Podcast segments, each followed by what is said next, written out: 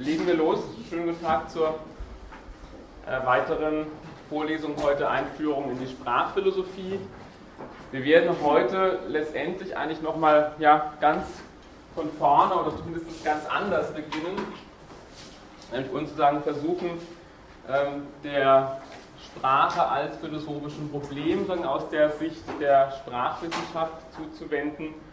Und wir werden im Zuge dessen ja, einer der wirkmächtigsten, vielleicht sogar die wirkmächtigste theoretische Strömung, zumindest ähm, was jetzt die Geistes- und Sozialwissenschaften anbelangt, für das 20. Jahrhundert kennenlernen, den sogenannten Strukturalismus. Ähm, zum Programm heute, ich werde zunächst mal kurz einfach eingehen auf das Verhältnis von Sprachphilosophie und Sprachwissenschaft. Was sagen sind die Kriterien, die da relevant werden oder wo sind die wesentlichen Unterschiede? Wir werden dann den großen Teil der Vorlesung ähm, dem sogenannten Kur von Saussure widmen, also diesen Vorlesungen, die er gehalten hat zu den Grundlagen der Sprachwissenschaft. Und ich werde dann, je nachdem, wie es sich zeitlich ausgeht, ganz kurz auf Wirkung, Rezeption und Kritik des Strukturalismus eingehen. Okay. Zunächst zum Verhältnis von Sprachphilosophie und Sprachwissenschaft, beziehungsweise nochmal einen kurzen Rückblick auf die Art und Weise, wie wir bisher versucht haben, das Problem der Sprache in den Blick zu nehmen. Was an erster Stelle stand, damit begann ja im Grunde genommen auch gleich der ähm, Dialog Gratulos von Platon, war das logisch-epistemologische Problem der Sprache. Also hier stand ganz konkret im Vordergrund immer die Frage, nach dem erkenntnistheoretischen Wert der Sprache, beziehungsweise war es genau dieser Wert, der eigentlich eher skeptisch betrachtet wurde. Und bei Platon sehen wir das ja auch prinzipiell insofern in Frage gestellt wurde, als die Lösung offeriert wurde, dass im Grunde genommen jede Erkenntnis, die wir erlangen können, ganz ohne Sprache eigentlich eine Erkenntnis ist, die letztendlich der Erkenntnis vorzuziehen ist, die wir nur erlangen können, die Vermittlung durch Sprache. Wir haben dann kennengelernt eine Herangehensweise, die ich hier unter dem Titel hermeneutisch-anthropologisch zusammenfassen möchte.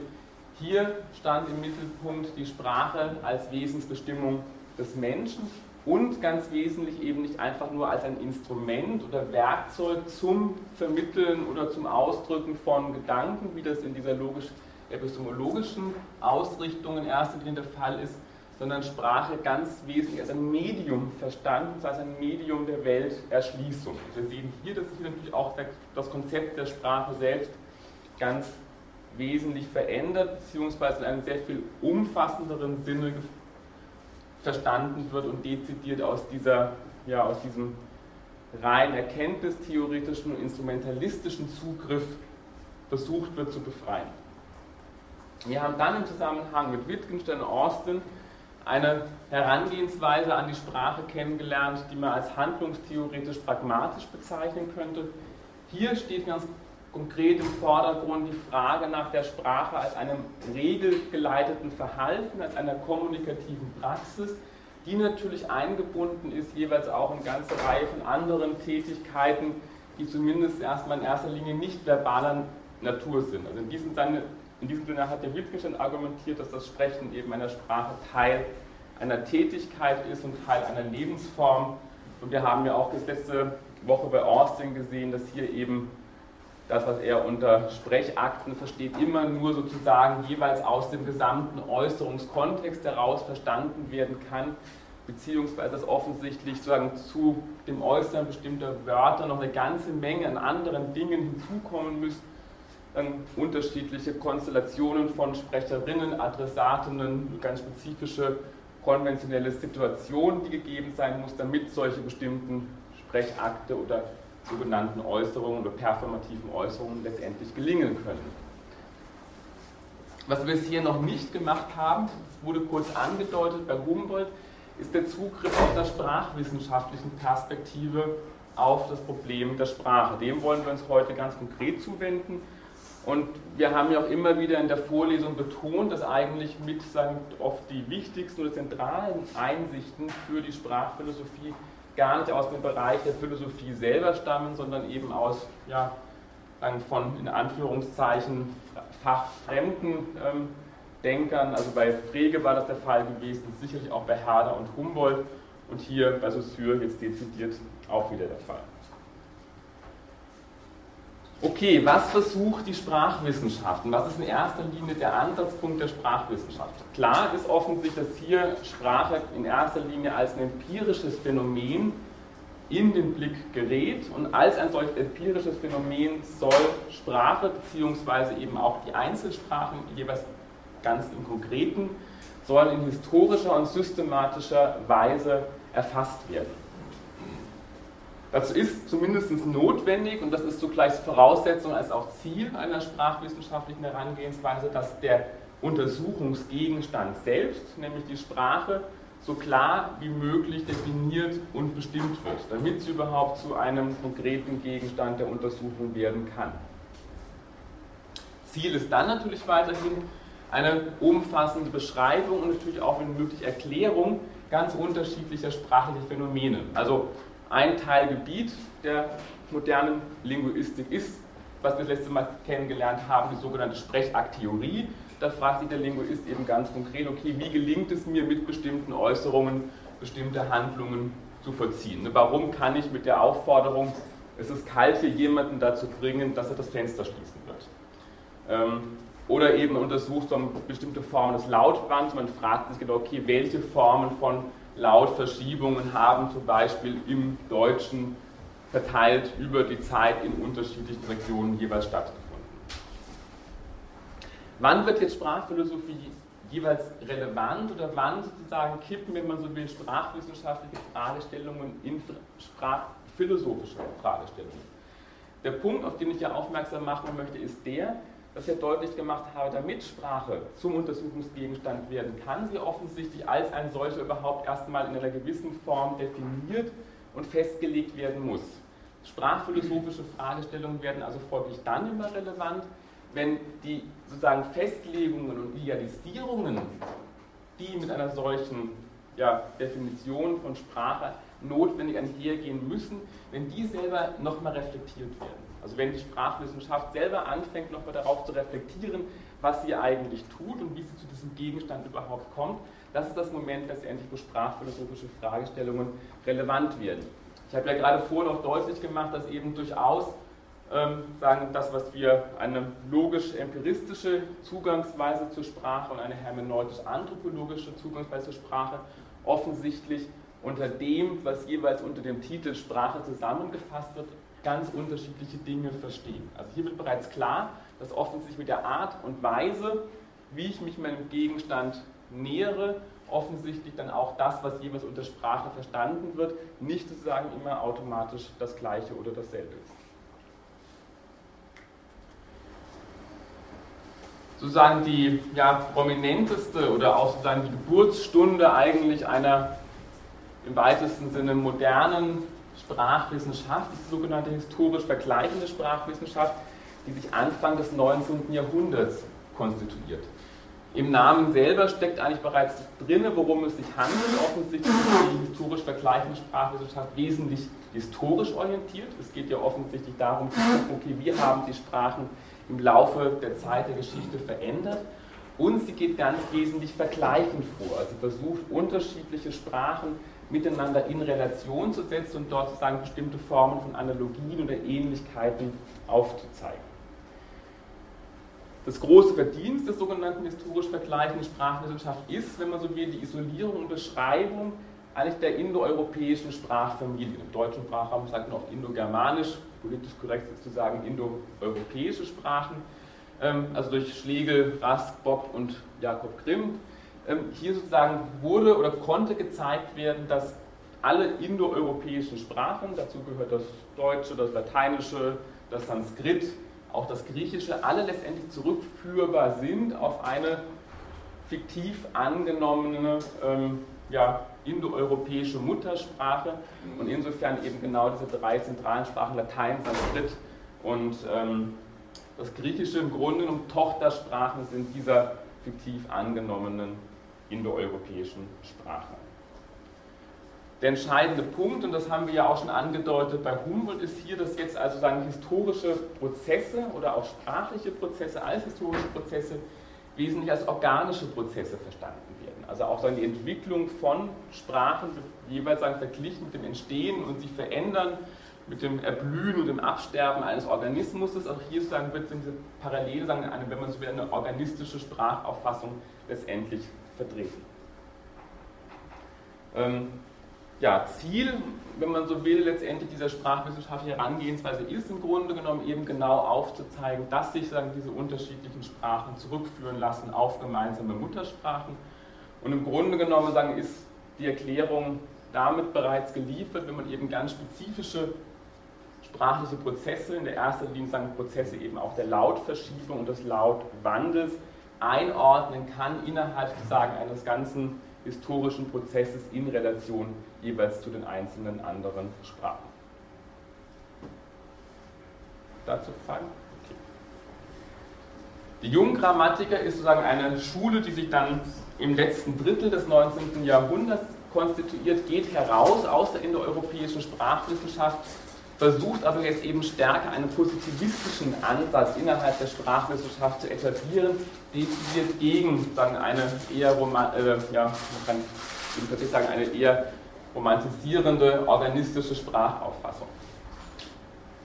Was hier versucht wird, ist eben, dass jetzt Sprachveränderungen tatsächlich auf sozusagen im weitesten Sinne, in Anführungszeichen, naturwissenschaftliche Sprachgesetze zurückgeführt werden. Also man versucht es der Sprachwissenschaft, wenn man so will, ein naturwissenschaftliches, ja, empirisch gesichertes Fundament zu geben.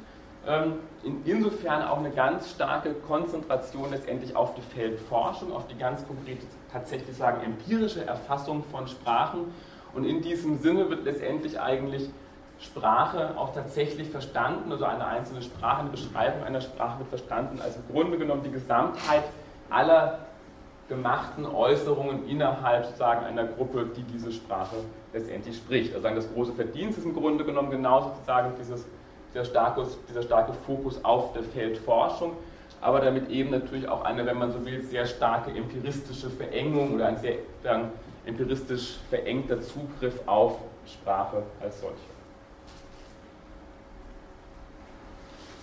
Es sind also jetzt genau sozusagen diese Punkte, an denen Saussure auch anknüpfen wird und wo er auch sozusagen dann sozusagen seine Kritikpunkte formuliert. Saussure ist selber sozusagen Indo-Germanist gewesen, ist auch selber Teil dieser junggrammatischen Bewegung gewesen und setzt sich dann sozusagen sukzessive von diesen Ansätzen ab.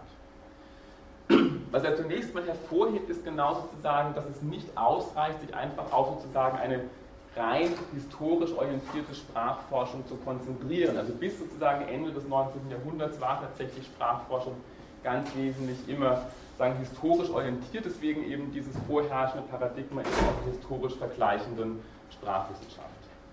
Der Punkt, den Saussure macht, oder eben auch generell die Kritik an den, an den Jungrammatikern versucht zu forcieren, ist die zu argumentieren, dass offensichtlich es nicht reicht, einfach nur die Summe aller sozusagen gemachten sprachlichen Äußerungen zu erfassen und dass Sprache ja irgendwie mehr sein muss als einfach nur die Gesamtheit aller Sätze, die jemals in der Sprache geäußert worden sind. Der Punkt, den Saussure hier macht und den wir uns heute auch ausführlich sozusagen anschauen werden, ist der, dass er argumentiert, dass Sprache ein System darstellt. Sagen, als ein solches System, das eine dann geordnete Struktur aufweist, auch in den Blick kommen muss und als solches eben auch untersucht werden muss.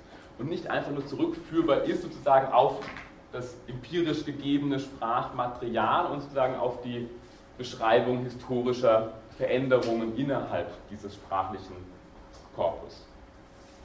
Entscheidend ist auch hier, das werden wir auch noch sozusagen dann uns genauer anschauen, dass eben auch insofern Saussure ein anderes Konzept von einer Sprachentwicklung auffasst. Er argumentiert im Grunde genommen die Geschichte einer Sprache nur zu begreifen ist nicht als ein organisches Wachsen und Verändern und sozusagen ähm, ja, ein, ein, Werden und Vergehen, sondern dass im Grunde die Geschichte einer Sprache letztendlich nur beschrieben werden kann, ausgehend von den einzelnen sagen, Systemen der Sprache zu einem bestimmten Zeitpunkt.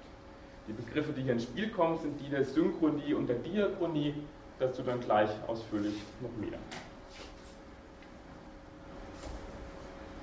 Die moderne Sprachwissenschaft, damit sind wir dann im weitesten Sinne im 20. Jahrhundert angekommen, versucht also nun Sprache auf ganz unterschiedlichen Ebenen, also sagen, wenn man so will, ausgehend von den unterschiedlichen Einheiten, die in den Blick kommen können, ähm, zu systematisieren und zu beschreiben und aus jeweils unterschiedlichen Perspektiven. Diese unterschiedlichen Einheiten werden deutlich in den unterschiedlichen Disziplinen oder Teildisziplinen auch der Linguistik, der sogenannten Phonetik und Phonologie. Da geht es eben um die Laute, aus denen sich Einzelsprachen zusammensetzen. Dann in einem größeren Zusammenhang eben die sogenannte Morphologie und Lexikologie. Da geht es eben um die lexikalischen Stammwörter einer Sprache. Es gibt dann sozusagen die Teildisziplin der Syntax oder Grammatik, der Semantik der Pragmatik. Pragmatik haben wir genau kennengelernt mit Austin, also sein typischer Teil in der linguistischen Pragmatik ist die Sprechakttheorie. Und auf den höheren Ebenen eben des Texts und des Diskurses findet man dann Teildisziplinen wie Textlinguistik, Soziolinguistik, Psycholinguistik, Computerlinguistik und so weiter und so fort. Okay, dazu erstmal Fragen, Anmerkungen? Gut, dann gehen wir gleich weiter zu Saussure. Ähm, nur ganz kurz ein paar Randinformationen zu, zu seinem Leben. Also er ist 1857 in Genf geboren, also gebürtiger Schweizer. Er, hat, er kommt aus einer sagen, stark naturwissenschaftlich ähm, ja, beeinflussten Familie. Er hat ursprünglich auch Chemie studiert und Physik, glaube ich, wendet sich aber dann durch den Einfluss eben von dann, ja, Freunden der Familie den Sprachwissenschaften zu, studiert dann eben Indogermanistik in Leipzig und Berlin. Einer seiner Brüder ist meines Wissens auch maßgeblich an der Entwicklung des Esperantos beteiligt gewesen. Also auch hier gibt es sagen auch familiäre durchaus Verknüpfungen.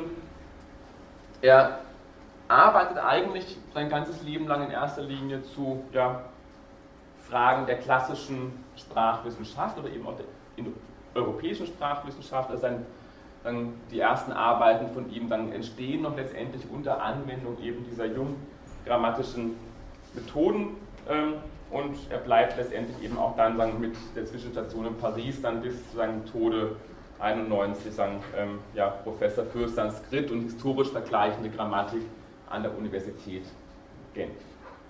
Wodurch er berühmt geworden ist, das sind die sogenannten Vorlesungen eben zur Sprachwissenschaft. Das ist eigentlich gar nicht sein sozusagen Hauptteilgebiet gewesen und er hat auch dazu tatsächlich faktisch nichts publiziert.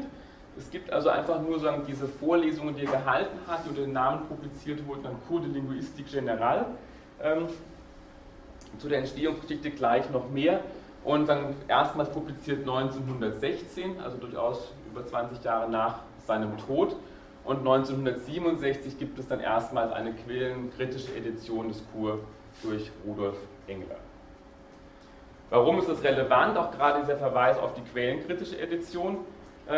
Ähm, dass eben offensichtlich diese Vorlesungen oder das, was sozusagen dann als ein einheitliches Buch veröffentlicht wurde, eben tatsächlich nichts anderes ist als eigentlich ähm, ja, eine, eine Compilation, die zurückgeht auf Mitschriften ähm, von St ähm, Studenten von Saussure aus den Jahren 1906, 7, 8, 9 und 10, 11. Ähm, diejenigen, die diese Schriften oder diesen Kurs herausgegeben haben, das ist auch spannend, zumindest Interessant haben die Vorlesungen von Saussure selber niemals besucht. Also die waren in den Vorlesungen nicht mal anwesend, sondern haben ähm, sich äh, dann ganz wesentlich sagen, einfach nur auf diese Mitschriften bezogen. Und insofern sozusagen ähm, ja, bezeichnen sie sozusagen diese Mitschriften auch tatsächlich als eine Art von Nachschaffung letztendlich. Also Sie beschreiben das selber, das ist ganz spannend, als eine Aneignungs- und Wiederherstellungsarbeit mit dem Ziel, Saussures Gedanken von allen Abwandlungen und Schwankungen zu befreien und als ein in sich geschlossenes Ganzes darzustellen, auch wenn der Autor selbst vielleicht der Veröffentlichungen dieser Seiten nicht zugestimmt hätte. Also deutlich wird hier, dass was wir heute als diesen Kur der Linguistik General haben, ist offensichtlich ein sehr vereinheitlichtes ähm, Werk, was letztendlich tatsächlich so von Saussure niemals gedacht worden ist. Saussure hat selber seine Vorlesungsschriften alle verbrannt, also offensichtlich war er davon nicht so überzeugt. Spannend ist für uns trotzdem zu sehen, dass genau dieser Text der beiden Herausgeber als heutzutage als Gründungstext des Strukturalismus gilt. Also man kann natürlich dann jetzt sagen, okay, Saussure hat das niemals so tatsächlich formuliert. Für uns spannend ist einfach zu sehen, okay, das ist zumindest der Text, der als solcher von der Rezeptionsgeschichte her wirkungsmächtig geworden ist und insofern eben auch als Gründungstext des Strukturalismus tatsächlich gelten kann. Sagen, von daher sagen, brauchen wir uns jetzt dann hier im Rahmen der Folie nicht auf jetzt sagen, ja, quellenkritische Fragen einzulassen, was tatsächlich jetzt von Saussure ist und was sozusagen von Herausgebern hinzugefügt worden ist. Ähm, wir sehen hier sozusagen, dass eben dieser Text tatsächlich, man so will, eine Art ja, hybride Textform letztendlich selbst nochmal darstellt. Ja? Nach welchem Namen wird denn zitiert? Nach Saussure. Also ist schon im Namen von Saussure Ja, ja, das Ganze ist sozusagen ja unter dem Namen, das Ganze kommt dann hier wie eine Monographie. Wenn man sich das eben genauer anschaut, merkt man eben tatsächlich, dass, sagen, dass diesen monografischen Charakter ursprünglich niemals hatte und in dieser Form eben auch von Saussure nicht gedacht wurde. Deswegen eben dieser Versuch einer quellenkritischen Ausgabe, die eben dann versucht, eben dem nachzugehen, was ist tatsächlich von Saussure und was ist von den Herausgebern hinzugefügt. Okay, was ist jetzt nach Saussure Gegenstand letztendlich der Sprachwissenschaft? Und hier sozusagen macht er eigentlich einen ganz ähm, entscheidenden, spannenden Punkt. Er sagt eigentlich, die Sprachwissenschaft hat ein ganz zentrales Problem was sie letztendlich unterscheidet von allen anderen Sprachwissenschaften, also von allen anderen Wissenschaften. Sie hat nämlich keinen Gegenstand, der von vornherein gegeben ist. Also es gibt keinen Gegenstand, von dem die Sprachwissenschaft sagen könnte, da gibt's, den gibt es schon, den nähern wir jetzt, sondern er bringt sowas mit hinein. Ich könnte das mal so eine sprachwissenschaftliche Unschärfe-Relation vielleicht nennen. Also er argumentiert, dass es im Grunde genommen offensichtlich wesentlich bereits die Art und Weise, wie ich mich dem Gegenstand oder dem erst zu konstituierenden Gegenstand Sprache zuwende, ganz wesentlich daran beteiligt ist, sozusagen, was sozusagen diesen Gegenstand dann als solchen überhaupt erst konstituiert. Also die Art und Weise, wie ich mich dem Gegenstand nähere, sagen, hat wesentlich Einfluss darauf, wie der Gegenstand auch als solcher dann tatsächlich in den Blick kommt. Also er argumentiert, vielmehr ist es der Gesichtspunkt, die Perspektive, der das Objekt erschafft, und außerdem wissen wir nicht von vornherein, ob eine dieser Betrachtungsweisen anderen vorangeht oder übergeordnet ist.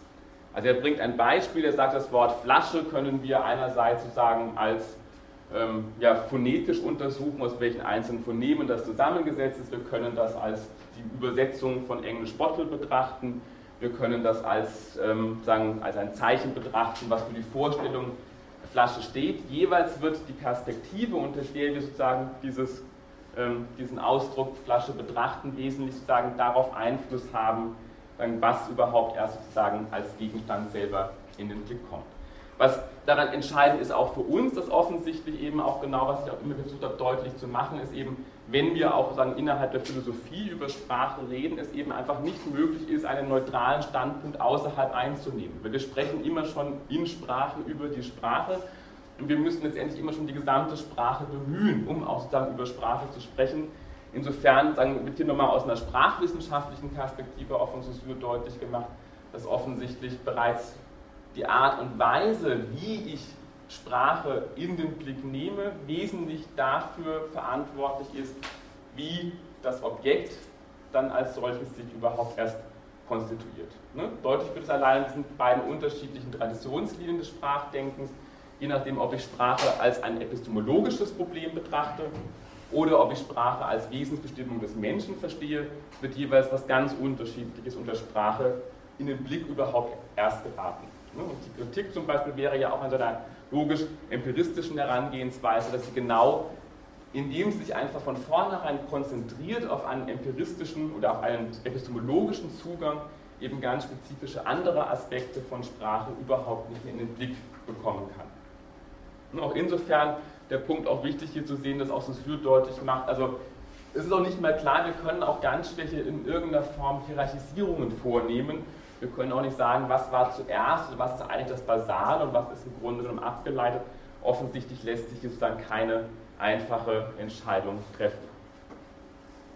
Den weiteren Punkt, den Saussure macht, ist der, dass er argumentiert, dass eigentlich alle sprachlichen Phänomene immer zwei Seiten aufweisen. Also wenn wir über Sprache sprechen, haben wir es immer schon sozusagen mit einer, ähm, ja, einer Münze zu tun, sozusagen die eine doppelte Struktur aufweist.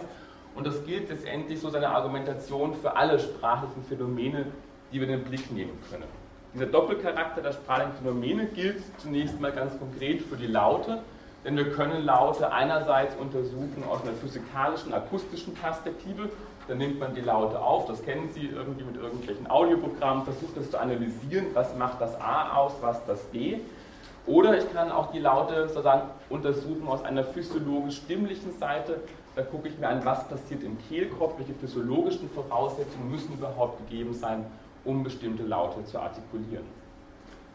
Der Doppelcharakter geht auch für das sprachliche Zeichen, insofern das sprachliche Zeichen nach Saussure immer als eine Doppeleinheit gedacht werden muss, dazu später noch ausführlich, aus Laut, Bild und physischer Vorstellung. Wir können das eine nicht sagen, ohne das andere letztendlich denken und beide Seiten sind wesentlich psychisch. Also er spricht auch konkret von einem Laut-Bild und nicht von dem konkreten Laut. Das Zeichen besteht genau aus, aus der Doppeleinheit von Laut-Bild und psychischer Vorstellung. Das gleiche gilt für die menschliche Rede und hier unterscheidet er, auch dazu dann noch ausführlich eben, eine, sagen, das ist die sogenannte Langage, und er sagt, diese menschliche Rede, die können auch wir wiederum aus zwei Perspektiven betrachten, nämlich eben einmal aus einer individuellen Perspektive und einmal aus einer sozialen Perspektive. Ne, also es geht sozusagen immer, es gibt immer die konkrete individuelle Rede, den einzelnen Sprechakt und der ist wiederum nicht denkbar ohne Sprache als soziale Institution und umgekehrt. Und, das ist auch ein entscheidender Punkt, die menschliche Rede ist in jedem Augenblick eine gegenwärtige Institution, das Deutsche jetzt in diesem Augenblick. Und sie ist immer schon ein Produkt der Vergangenheit. Also ich kann nur jetzt zu Ihnen sprechen, Sie können mich nur verstehen, als sozusagen das Deutsche eine konkrete Institution bildet, die man irgendwie sozusagen lernen kann. Und gleichzeitig auch das Deutsche selber immer schon ein wesentliches Produkt einer Vergangenheit ist. Und auch diese beiden Seiten kann man nicht sozusagen auseinander sozusagen dividieren, sondern sozusagen tritt uns immer schon entgegen als sozusagen als diese Doppeleinheitssprache, wird nur verständlich eben insofern in jedem sprachlichen Ausdruck immer schon sozusagen ähm, historische Bedeutung oder Bedeutungen historisch sedimentiert sind und umgekehrt Sprache eben auch eine soziale Institution darstellt, der wir uns bedienen können. Wenn es Streitigkeiten gibt, gucken wir in das Duden rein oder irgendwie schauen nach, wie das in der Grammatik im Einzelnen geregelt ist. Es gibt nun sowas, und das sagen, werden wir uns heute im Einzelnen anschauen. Sagen, die Folge davon ist, es gibt sagen, diese vier zentralen, kann man sagen, strukturalistischen Basisunterscheidungen. Die sollten Sie ab heute kennen und nie wieder vergessen. Diese erste Basisunterscheidung ist die von Langue und Parole, von Sprache und Sprechen. Die zweite ist die von Synchronie und Diachronie, habe ich vorhin schon mal angedacht oder angedeutet. Die dritte ist die von Signifié und Signifiant oder Signifikat und Signifikant. Und die vierte ist die von pragmatischen und syntagmatischen Beziehungen. Wir werden das sozusagen jetzt sukzessive durchgehen. Zunächst mal ähm, uns am Auf, wir werden uns dann, dann relativ lange bei dem Punkt 3 aufhalten, bei der Unterscheidung von Signifikat und Signifikant und dann am Ende nochmal relativ kurz auf die paradigmatischen und syntagmatischen Beziehungen eingehen. Zunächst zu dem Verhältnis von Langue und Parole. Wir haben schon gesehen, offensichtlich spricht Saussure einerseits von der menschlichen Rede und da meint er was ganz Allgemeines. Da hat das Französische den Ausdruck, der fehlt uns im Deutschen, in der Langage. Also das Französische unterscheidet hat im Endeffekt drei, drei Begriffe von Sprache, nämlich Langage, Langue und Parole. Und wir haben gesehen, dass eben diese menschliche Rede sich zusammensetzt oder dann jeweils sowohl als auch zugleich eine soziale und eine individuelle Seite aufweist. Die soziale Institution der Sprache, das ist nun das, was Saussure Langue nennt. Das ist im Grunde genommen auch dann das, was dann Sprache als System oder als Struktur ausmacht. Die Langue ist die soziale Institution der Sprache und die ist es jeweils eben ganz strikt zu unterscheiden von der Parole, die Parole wäre eben jeweils die konkret individuelle Rede. Ne, das konkrete Sprechen jetzt in diesem Augenblick, wenn ich zu Ihnen vortrage. Das kann ich aber natürlich nur insofern eben das Deutsche als soziale Institution existiert. Der Punkt, und das sozusagen wird es eben auch das Argument sein von Saussure, was kann jetzt im strengen Sinne überhaupt Gegenstand der Sprachwissenschaft sein? Und wir sehen jetzt, da nimmt er, wenn man so will, eigentlich genau die Gegen gesetzte Position von Austin ein, den wir das letzte Mal kennengelernt haben. Er sagt nämlich, wirklich sozusagen Gegenstand der Sprachwissenschaft kann nur die Langue sein, niemals die konkrete Rede, also das heißt die Parole, sondern was wirklich Gegenstand sein kann und in dem Sinne eben auch objektiv untersucht werden kann, ist jeweils die Sprache als soziales System. Und als ein solches System, das ist der Punkt, sagen, bildet oder sagen, besitzt eben jeweils als ein solches System, sagen, als eine, besitzt die Sprache eben auch jeweils eine geordnete, geordnete, aufgewiesene Struktur. Ich habe das vorher nicht angedeutet, wir haben Folien draufgestanden. Auch hier wichtig ist einfach zu sehen, dass tatsächlich Saussure den Ausdruck Strukturalismus übrigens selber niemals gebraucht. Also auch das ist eine späte Erfindung. Auch der Begriff der Struktur kommt, glaube ich, im Kur nur relativ vereinzelt vor. Also der Begriff, sozusagen dieser große Schlag, dieses große Schlagwort Strukturalismus findet sich bei Saussure in der Form selber noch nicht. Das, die Long, und die nimmt nun einen interessanten Zwischenstatus ein. Einerseits argumentiert zwar Saussure, dass also offensichtlich das sprachliche Zeichen seiner Natur nach wesentlich psychisch ist, aber die Langue ist insofern trotzdem objektiv. Sie ist vielleicht ein bisschen vergleichbar mit dem Sinn bei Frege letztendlich. Sie ist insofern objektiv, man sie im Grunde genommen vergleichen kann mit einem Art kollektiven Wörterbuch beziehungsweise eben einer kollektiven Grammatik, die im Grunde genommen sozusagen jedem verfügbar ist oder über die jeder verfügt, der des Deutschen mächtig ist oder jeweils des Französischen. Also jeweils sagen, immer Langue, als zu sagen, dass die Struktur oder eben das, das System einer jeweils konkreten Einzelsprache.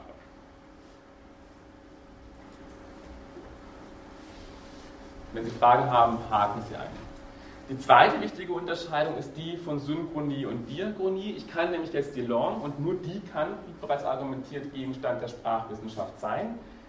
Die Langue kann ich jetzt untersuchen, jeweils in der synchronen Perspektive, zum Zeitpunkt hier und jetzt, und in der diachronen Perspektive, das heißt sozusagen über die Zeit hinweg. Wichtig ist hier zu sehen, dass eben die Synchronie, ganz konkret der Diachronie, immer logisch vorausgeht. Also das Argument von Saussure ist das, dass er sagen kann, ich kann eigentlich Diachronie, das heißt auch sowas wie historische Sprachwissenschaft, nur beschreiben, wenn ich die Sprache als System überhaupt erstmal zu einem bestimmten Zeitpunkt beschrieben habe.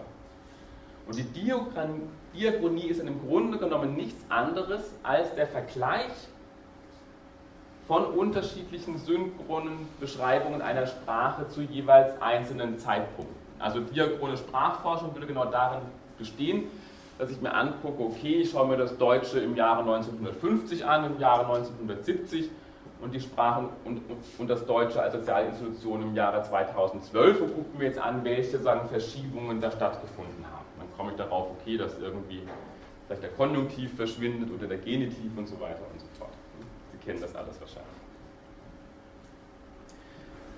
Wichtig ist hier eben die Hierarchisierung, die Saussure einführt. Also sagen, es gibt die Langage als menschliche Rede, die wiederum unterteilt sich in Langue und Parole als soziale Institution, als konkrete individuelle Rede.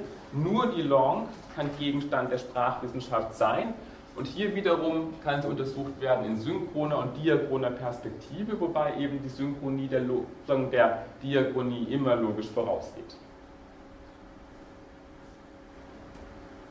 Okay? Ja? Und Parole wäre dann kein Untersuchungsgegenstand der Sprachphilosophie, sondern von Psychologie und.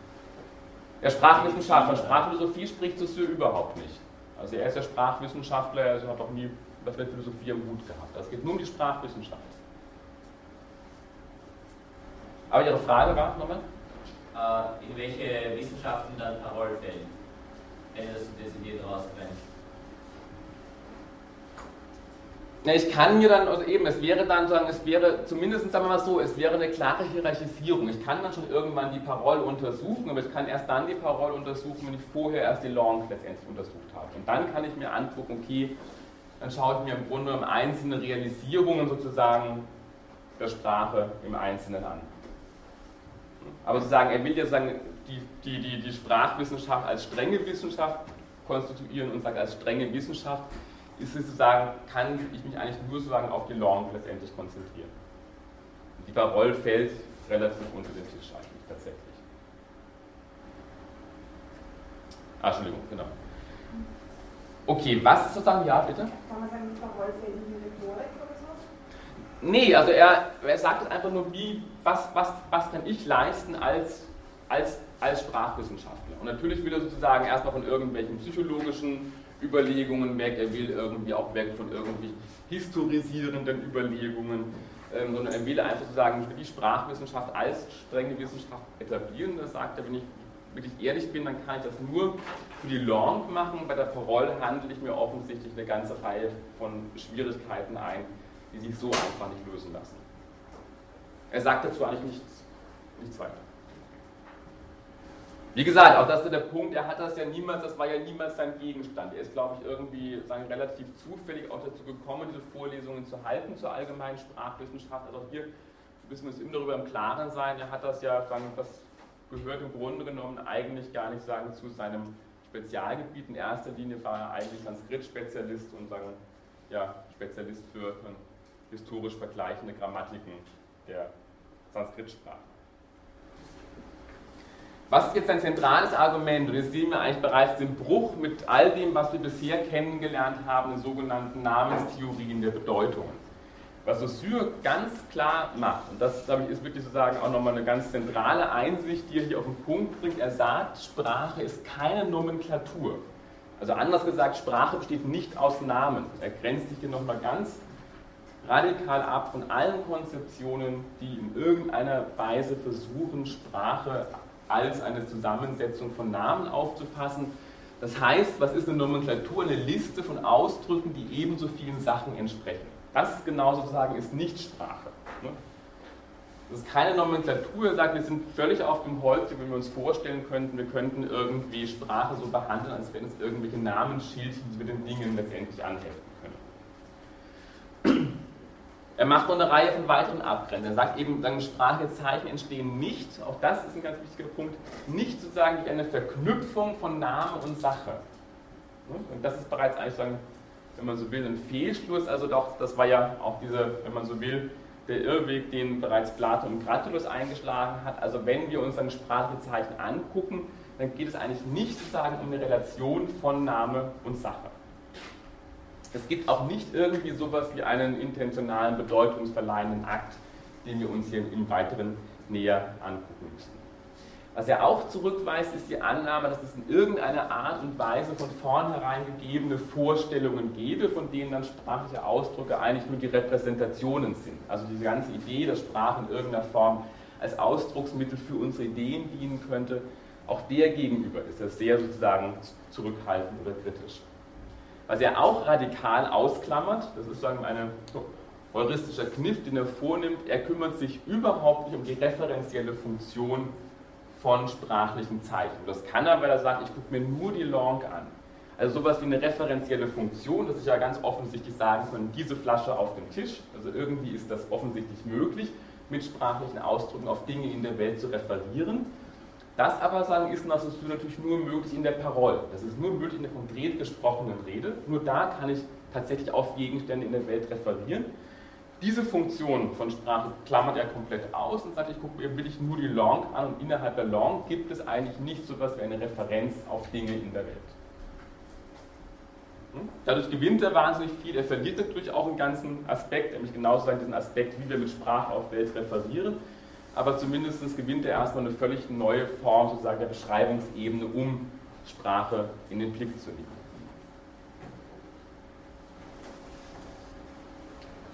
Wie müssen wir uns jetzt das Zeichen selbst denken? Also hier sozusagen, er bringt ein, auch ein neues, eine neue Form von Zeichenmodell mit ins Spiel. Wir haben ja bisher eben genau das semiotische Dreieck kennengelernt bei, ähm, bei Aristoteles und dann eben auch dann immer wieder versucht, mal durchzudeklinieren bei anderen, anderen Ansätzen oder anderen philosophischen Traditionen. Er argumentiert, dass das sprachliche Zeichen vereinigt in sich nicht einen Namen und eine Sache. Also hier nochmal klar diese Zurückweisung an der Namenstheorie der Bedeutung sondern eine Vorstellung und ein Lautbild. Also was das Zeichen vereinigt, ist auch nicht ein Laut, sondern es ist das Lautbild. Also nur sozusagen eine psychische Vorstellung eines Lautes mit einer psychischen Vorstellung. Und er sagt, und ich nenne genau diese Verbindung, das ist der Punkt, diese Verbindung selbst, das ist das Zeichen nach Saussure. Und er macht das, er bringt das jetzt diese, diese Bilder sozusagen sind sozusagen aus dem, aus dem Q herausgenommen. Also sagen, Er bringt sagen, das sprachliche Zeichen setzt sich genau sozusagen zusammen aus Vorstellung und Lautbild. Wenn wir das Zeichen aus einer psychologischen Ebene betrachten, wenn wir es aus einer eher semiotischen Perspektive betrachten, dann sozusagen setzt sich das Zeichen zusammen aus der Verbindung von bezeichnetem und bezeichnenden. Also das, was bezeichnet wird und das, was bezeichnet. Andere Ausdrücke, gleich Moment. Andere Ausdrücke dafür sind eben signifié und signifiant. Also signifié ist das Bezeichnete, signifiant ist das Bezeichnende. Oder mittlerweile eigentlich gängiger Signifikat für das Bezeichnete und Signifikant für das Bezeichnete. Ja? Ah, wie erklärt dann, dass man sehr wohl auch lesen kann, ohne eine Idee vom Lautbild zu haben? Vielleicht ist nicht erklärbar, wenn man hört, aber äh, Gehörlose haben ja definitiv kein, kein Lautbild sondern verbinden mit dem psychischen Bild eines Wortes eben äh, Buchstaben oder Zeichen. Ja, also das, das ist sozusagen ein Punkt, also das, das ist sozusagen, also da gibt es bei, bei Saussure einen ganz klaren, so, ähm, Derrida nennt das einen Phonozentrismus. Also es gibt eine ganz klare Zentrierung sozusagen auf die Sprache als Lautsprache. Das ist ein Punkt, den dann auch Derrida, also Derrida nimmt dann ja sozusagen den Saussure her und dekonstruiert ihn und etabliert ja dann damit auch den sogenannten Poststrukturalismus. Das ist genau sozusagen einer der Punkte, sagen, wo dann der Redar versucht herauszuarbeiten, dass hier eben tatsächlich sozusagen eine ganz starke Fokussierung letztendlich ist auf, auf das Laut. Und wesentlich genau durch andere Aspekte, dass Sprache nicht nur sozusagen ja, als, als laut gedacht werden muss, sondern Derrida, aber das, dazu dann am Ende oder eben in der letzten Vorlesung mehr, ähm, Derrida eben argumentiert, dass letztendlich Sprache eigentlich immer schon sozusagen schriftlich, graphematisch verfasst ist und nicht nur sozusagen reduziert werden kann auf sagen, diesen Lautaspekt. Ja? Ich wollte sagen, dass es eben nicht äh, möglich ist, ohne Lautbild zu lesen. Weil genau darauf das Problem der Legasthenie beruht, dass die Kinder sich, äh, wenn sie das Wort Mama sehen, das Lautbild nicht sehen und es deshalb nicht jedes Mal richtig lesen können. Und, und vielleicht nicht Also, ja, bei Gehörlosen weiß ich nicht, aber jedenfalls bei ja, aber da ist der Punkt bei Gehörlosen. Also ich glaube, jemand, der mit der Lautsprache aufwächst, genau, der braucht das Lautbild zum Lesen. Ne? Aber offensichtlich sozusagen, der Punkt ist ja genau der, dass irgendwie Sprache sozusagen immer auch Gehörlosen Sprache offensichtlich hier sozusagen, das wird deshalb zentrale Punkt sein, dass Sprache funktioniert, hat offensichtlich nicht mit ihrem Lautcharakter zu tun, sondern sozusagen mit ihrem differenziellen Charakter. Das wird dann die zentrale These sein von Saussure und im Grunde genommen ist jedes andere Mittel, wie eben auch Gestik oder Mimik, genauso geeignet, eine Sprache zu konstituieren, wenn sie eben ganz bestimmte Kriterien erfüllt. Deswegen sozusagen kann auch eine sozusagen gehörlose Sprache auch als eine völlig sozusagen kompetente Sprache funktionieren und wahrscheinlich sozusagen hätte auch ein Gehörloser Schwierigkeiten beim Lesen oder auch mit dem Verstehen, wenn er irgendwie über gewisse sensomotorische Raumvorstellungsmomente nicht verfügt. Ne? Also das wäre sicherlich auch ein sehr starkes Handicap, wenn ein Gehörloser sich eben bestimmte räumliche sensomotorische Vollzüge nicht vorstellen kann, dann würde eben das Lautbild eben ein gestisches Raumbild sein letztendlich. Und die Lautsprache ist dann nur mehr eine mögliche Differenzierungsform. Das sagt Saussure nicht. Saussure will schon das Primat auf der, auf der Lautsprache haben, aber das habe ich jetzt sozusagen ergänzend angeführt. Er unterscheidet jetzt auch zwischen dem inneren und dem äußeren Bezirk der Sprachwissenschaft und es sollte schon klar geworden sein, dass also offensichtlich sozusagen Saussure nur diesen inneren Bereich der Sprachwissenschaft fokussieren möchte und eben genau alles, was der Sprachwissenschaft äußerlich ist, dann beiseite räumen. Also wir müssen hier sagen, ganz konkret sozusagen unterscheiden zwischen den rein zeicheninternen Beziehungen, nur die interessieren ihn tatsächlich, wir müssen sozusagen absehen von allen außersprachlichen Beziehungen oder eben auch den referenziellen Bezügen von Zeichen. Ne, also es geht ihm tatsächlich wirklich nur um sozusagen die virtuellen Zeichen, wenn man so will, der Sprache als System. Es geht ihm nicht darum, um konkrete Ausdrücke, es geht ihm auch nicht um referenzielle Bezüge. Ne, das war ja der Punkt gewesen, also sagen, wenn wir von Referenz sprechen, dann können wir das nur jeweils in der Parole, aber nicht in der Sprache als System. Die Unterscheidung, ich habe Ihnen das kurz in Klammern aufgeführt, ist die, die dann auch eben in der modernen Sprachwissenschaft oder eben auch in der Sprachphilosophie relevant ist, die zwischen Type und Token. Also wenn Sie einen Satz haben, das wäre jetzt genau so dieser Fokus, das, was Saussure fokussiert, wäre genau der Type und nicht der Token. Also nehmen wir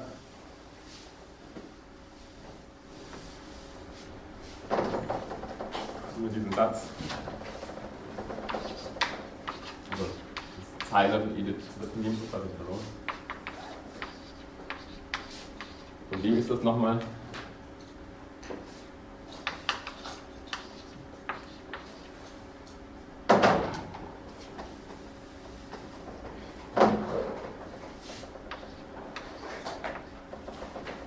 So, a rose is a rose is a rose. Wie oft kommt hier das Wort rose vor?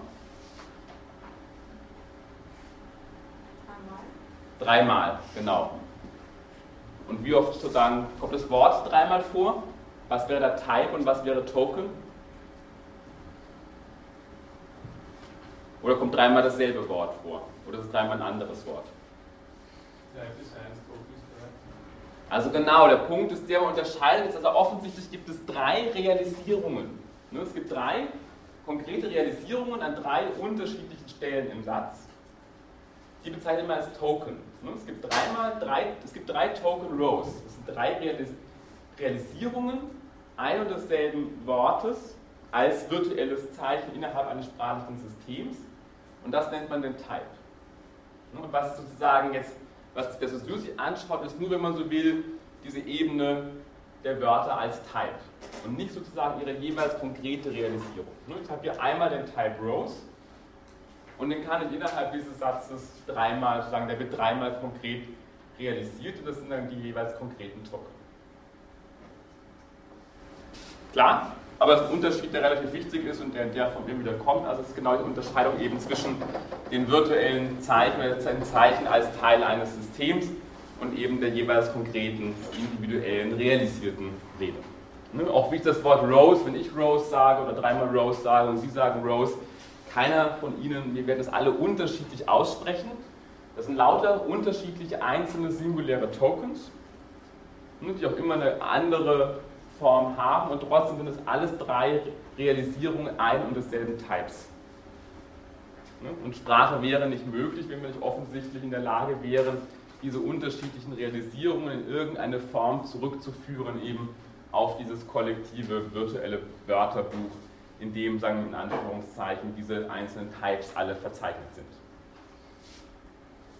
Der Punkt ist der, und sagen, hier kommt sozusagen das Argument von Saussure mit hinein, also was will er sich angucken. Es geht wirklich jetzt nur um diese zeicheninternen Beziehungen und er will alles das, was der Sprache in einem gewissen Sinne empirisch, äußerlich ist, von ihr weghalten. Das heißt, er guckt sich jetzt nicht an in irgendeiner Form, welchen kulturellen, historischen Veränderungen eine Sprache unterworfen ist, also Fragen eben auch der Geschichte, der, der Nationenbildung und der Institution, er will eben die Sprache nur als System in den Blick nehmen. Das Beispiel, das er bringt, ist, dass er, er vergleicht die Sprache mit dem Schachspiel. Und er sagt eben, was ist relevant für das Schachspiel? Ne? Was ja im Schachspiel äußerlich ist, ist die Tatsache, dass es aus Persing irgendwie kommt, dass was ihm weiter äußerlich ist, sozusagen, ob die Figuren aus Holz oder aus Elfenbein sind und wie die Figuren geschnitzt sind. Das ist im Grunde genommen alles kontingent, aber das, was das Spiel Schach als Spiel konstituiert, nämlich sozusagen die Definition der einzelnen Figuren mit den einzelnen Zügen, die sie machen können, das ist das, was dem, dem Spiel Schach selbst wesentlich innerlich ist und gewissermaßen eben auch dieses Spiel sozusagen als System konstituiert. Und in dem Sinne sagen, vergleicht er eben genau sozusagen diese reinen Regeln. Ich kann Schach spielen mit irgendwas, Sie kennen das, Sie können im Prinzip Papierkugeln nehmen, um mit den Schach spielen. Entscheidend sind sozusagen die systeminternen Regeln, die dieses Spiel konstituieren und nur diese Regeln will aus Saussure für den Fall der Sprache in den Blick nehmen.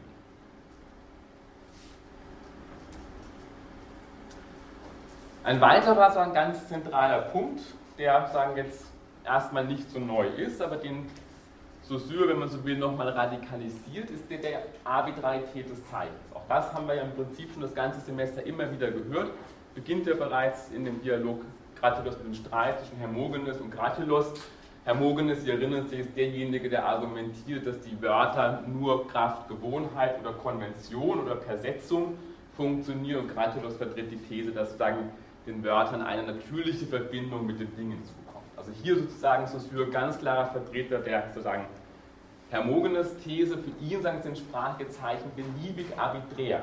Das heißt, und das ist wichtig sich klar zu machen, beliebig nicht einfach in dem Sinne von willkürlich, willkürlich wählbar, genau das nicht. Also offensichtlich können wir nicht einfach die Wörter ändern, wie wir das wollen, sondern arbiträr heißt hier, dass diese Verbindung zwischen Vorstellung und Lautbild unmotiviert ist. Was heißt unmotiviert? Er sagt, es gibt sozusagen keinerlei natürlichen Zusammenhang oder anders gesagt, es gibt einfach keinen Grund, warum das Wort Ochse in irgendeiner Form besser geeignet sein sollte als das Wort Böff um sozusagen diese Vorstellung, in Anführungszeichen, Ochse zu bezeichnen. Also Arbitrarität heißt ja im Endeffekt Unmotiviertheit. Es gibt einfach keinen Grund, warum ein Wort besser sein sollte als ein anderes Wort, um eine ganz bestimmte Vorstellung zu bezeichnen. Das, gibt, das gilt selbst zu seinem Argument für die sogenannten Onomatopoetika. Also eines der Hauptargumente, das immer angeführt wird, dass Sprachen doch nicht ganz arbiträr sind, sind eben genau diese sagen, lautmalerischen ähm, Ausdrücke, diese Onomatopoetika. Und hier argumentiert eben Saussure auch, dass letztendlich, selbst wenn es hier gewisse offensichtliche Analogien gibt zwischen dem Laut, den der Hahn macht, ähm, und dem, wie das dann letztendlich kodiert wird innerhalb einer Sprache, offensichtlich der sogenannte Laut oder der sogenannten Onomatopoetika immer schon überformt sind durch das sprachliche System. Ne? Also wenn wir im Deutschen sagen Kikeriki, das Französische sagt Kokeriko und das Englische Kuckedudu, also offensichtlich fällt hier das Argument der Lautmalerei letztendlich weg, weil hier sozusagen das sprachliche System offensichtlich das wesentlich stärkere Moment in sich hat, was selbst in der Lage ist, diese sogenannten vermeintlichen Onomatopoetika eigentlich immer schon zu überformen und zum Teil eben auch dieses sprachliche Systems zu machen.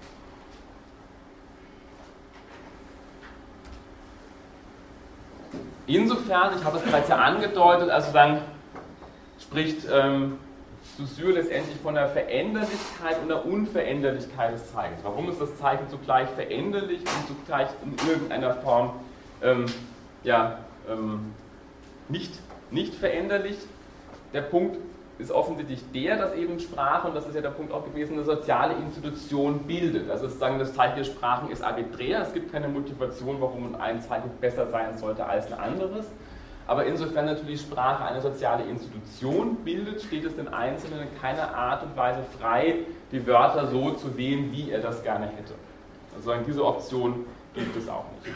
Trotzdem natürlich, und das ist sozusagen der andere Punkt, sozusagen werden können sich offensichtlich Sprachen verändern, aber diese Veränderungen betreffen letztendlich immer auch die Sprache als Ganzes. Also Veränderungen, die die Sprache erfährt, betreffen nicht einfach nur, dass isoliert ein einzelnes Wort letztendlich irgendeine Form einer Modifikation erfährt, sondern sowas wie Sprachwandel betrifft immer auch die Sprache als Ganzes, also immer schon die Sprache als System.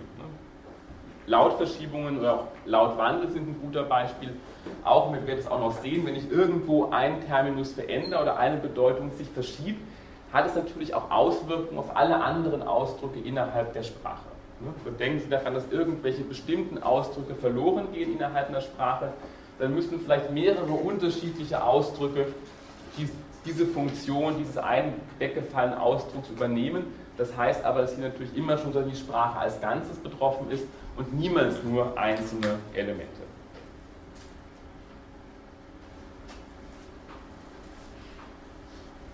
Okay.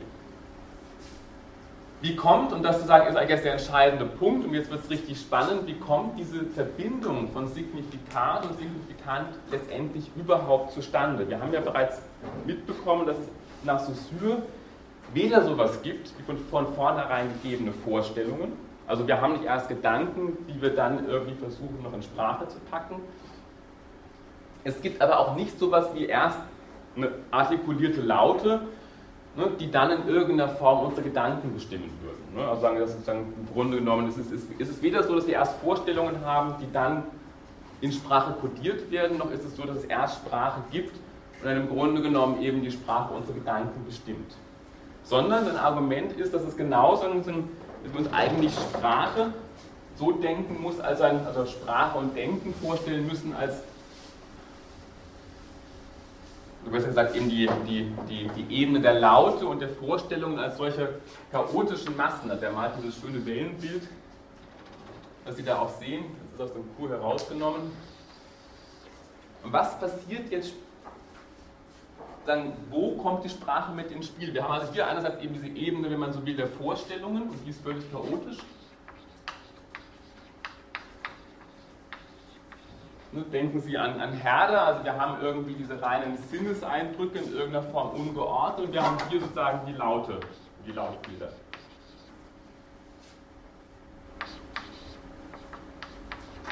Auch die sind noch völlig ungeordnet. Auch das sozusagen ist einfach nur eine grobe Masse vergleichbar mit dem kleinen Kind, was irgendwie nur plappert. Ne? Aber was faktisch alle, also es gibt, ein, es gibt ein Stadium, auch bei der Sprachentwicklung des Kindes, das Kind kann ab einem gewissen Zeitpunkt eigentlich alle Laute physiologisch artikulieren, die dann später Teil der Sprache werden können. Aber es tut es erstmal sozusagen völlig chaotisch, ohne irgendein System. Was jetzt Sprache macht, ist genau, dass sie sozusagen eine Gliederung schafft zwischen diesen beiden Bereichen, deswegen diese Strichelpunkte. Die Sprache ist im Grunde genommen nichts anderes als genau, dass sozusagen diese Gliederung zwischen diesen beiden Bereichen, in der Vorstellung und der Laute überhaupt erst konstituiert. Also Sprache ist das und deswegen das Moment eben auch der Gliederung oder der Artikulation. Sprache dann muss wesentlich als ein Prozess der Artikulation selbst verstanden werden. Prozess der Artikulation, der immer schon in diese beiden Bereiche zugleich eingreift. Es ist nicht so, dass erst Vorstellungen klarer werden und dann die Laute, erst die Laute klarer werden und dann die Vorstellungen dazu, sondern Sprache selbst ist dieser Prozess der Gliederung. Ja? Wenn aber Objekte durch Laute oder durch sprachliche Ausdrücke differenziert werden, auch in den Vorstellungen, wenn es so Hand in Hand geht, äh, kommt man dann nicht in Erklärungsnot, äh, wenn man über Tiere spricht, ja bezüglich Objekten keine sprachliche Differenzierung treffen können, aber die trotzdem Objekte einzeln wahrnehmen und auch ähm, in Erinnerung zu behalten können. Ja, aber Sie machen schon sehr viele Sprünge. Also versuchen Sie erstmal hier seine Überlegung von Saussure zu folgen, weil jetzt stecken Sie ja schon wieder viel hinein, irgendwie, was Tiere können und, und was sie nicht können. Also ich glaube, wichtig ist erstmal zu sehen, was sozusagen der entscheidende Punkt bei Saussure ist. Weil jetzt haben Sie schon wieder relativ viel mit hineingesteckt, was wir glauben, annehmen, was Tiere in irgendeiner Form können. Ähm, auch das nochmal klar, es geht mir nicht in irgendeiner Form um Objektbezug. Also genau dieser referenzielle Aspekt der Sprache, der ist da bei ihm komplett ausgeklammert. Hm? Also genau dieser Bezug. eine Strukturierung der Vorstellungen. Genau, es geht um eine reine Strukturierung. Das ist ein rein idealer Prozess, den man sich vorstellt, okay, wie kommt diese Verbindung von Signifikat und Signifikanz zu, zu, zustande letztendlich. Also natürlich ist es fraglich, ob das ein realer Prozess ist. Ne? Also das ist die andere, die andere Seite tatsächlich. Ne? Aber der Punkt, ich lese es gerade mal vor, ist eben der, und das glaube ich ist letztendlich auch das Radikale an dieser Position von Saussure, dass er eben genau die Vorstellung zurückweist, wir hätten erst sowas wie Laute, die wir dann benutzen können, um Ausdrücke, die wir auch schon haben, in irgendeiner Form zu artikulieren oder zu vermitteln. Ne? Das wäre diese klassische Vorstellung sozusagen auch einer instrumentalistischen Sprachauffassung. Wir haben Vorstellungen im Kopf, im Kopf und die werden dann sozusagen Kraft Ausdrücke nach außen hin transportiert und vermittelt. Also er beschreibt sie ganz schön, das Denken für sich allein genommen ist wie eine Nebelwolke, der nichts notwendigerweise begrenzt ist. Es gibt keine von vornherein feststehenden Vorstellungen und nichts ist bestimmt, ehe die Sprache in Erscheinung tritt. Umgekehrt, die lautliche Masse ist ebenso wenig etwas fest abgegrenztes und klar bestimmtes. Die Sprache hat also dem Denken gegenüber nicht die Rolle, vermittels der Laute ein materielles Mittel zum Ausdruck der Gedanken zu schaffen, das wenn man so will, der Kern, die Kernüberzeugung der gesamten philosophischen Tradition des Sprachdenkens. Wenn Sprache bestimmt wird, dann heißt es immer, Sprache ist sozusagen ein Mittel zum Ausdruck unserer Gedanken. Ne? Das wäre sozusagen diese Kerndefinition der gesamten philosophischen Tradition des Abendlandes, die ja in dieser Form immer wieder kommt. Genau diese gesamte klassische Tradition, die weist Saussure zurück. Und da liegt auch, wenn man so will, eben dieses radikal neue Moment bei ihm sondern sie ist eben genau nicht Ausdrucksmittel unserer Gedanken, sondern ein Verbindungsglied zwischen dem Denken und dem Laut. Dergestellt, dass die einer Verbindung notwendigerweise zueinander entsprechenden Abgrenzungen von Einheiten führt. Also was uns jetzt hier so Syr aufgibt, ist eine völlig neue Konzeption und Sprache zu denken. Und zwar eine völlig neue Konzeption, die all das hinter sich lässt, was wir als Namenstheorie der Bedeutung kennengelernt haben, die all das hinter sich lässt, was wir sozusagen als sagen, Sprache, als Ausdrucksmittel unserer Gedanken kennengelernt haben. Ja? Der Unterschied zu Foucault, der aussagt, dass Sprache als tötendes Organ des Gedankens ist, dass Humboldt noch mehr in diesem referenziellen Denken verhaftet ist, oder? Also sicherlich kann man da bestimmte sozusagen Engführungen, also bestimmte Überlegungen bei Humboldt und Saussure miteinander eng führen. Also da glaube ich, dass, das, ist, das ist sicherlich möglich. Ähm, was wir jetzt bei Saussure einfach haben, ist ja wirklich dieser Versuch, das systematisch in irgendeiner Form zu erfassen. Also bei, bei, bei Humboldt kommt das ja alles noch immer so in dieser romantisch-organistischen Form daher. Ne? Und dann fragt man sich, na, wie, wie, wie ist das irgendwie? Und alles wächst und alles irgendwie entwickelt sich und das wird ja alles sehr organistisch gedacht. Ähm, also er versucht das hier eben wirklich jetzt einfach streng systematisch zu erfassen. Ne? Und das sozusagen eben, insofern entwickelt er ja auch eine Methode, den sogenannten Strukturalismus, und sozusagen genau diese Methode, die er uns sozusagen dann in die Hände gibt, ist ja auch das, was den Strukturalismus als sozusagen theoretische Konzeption so extrem wirkmächtig macht.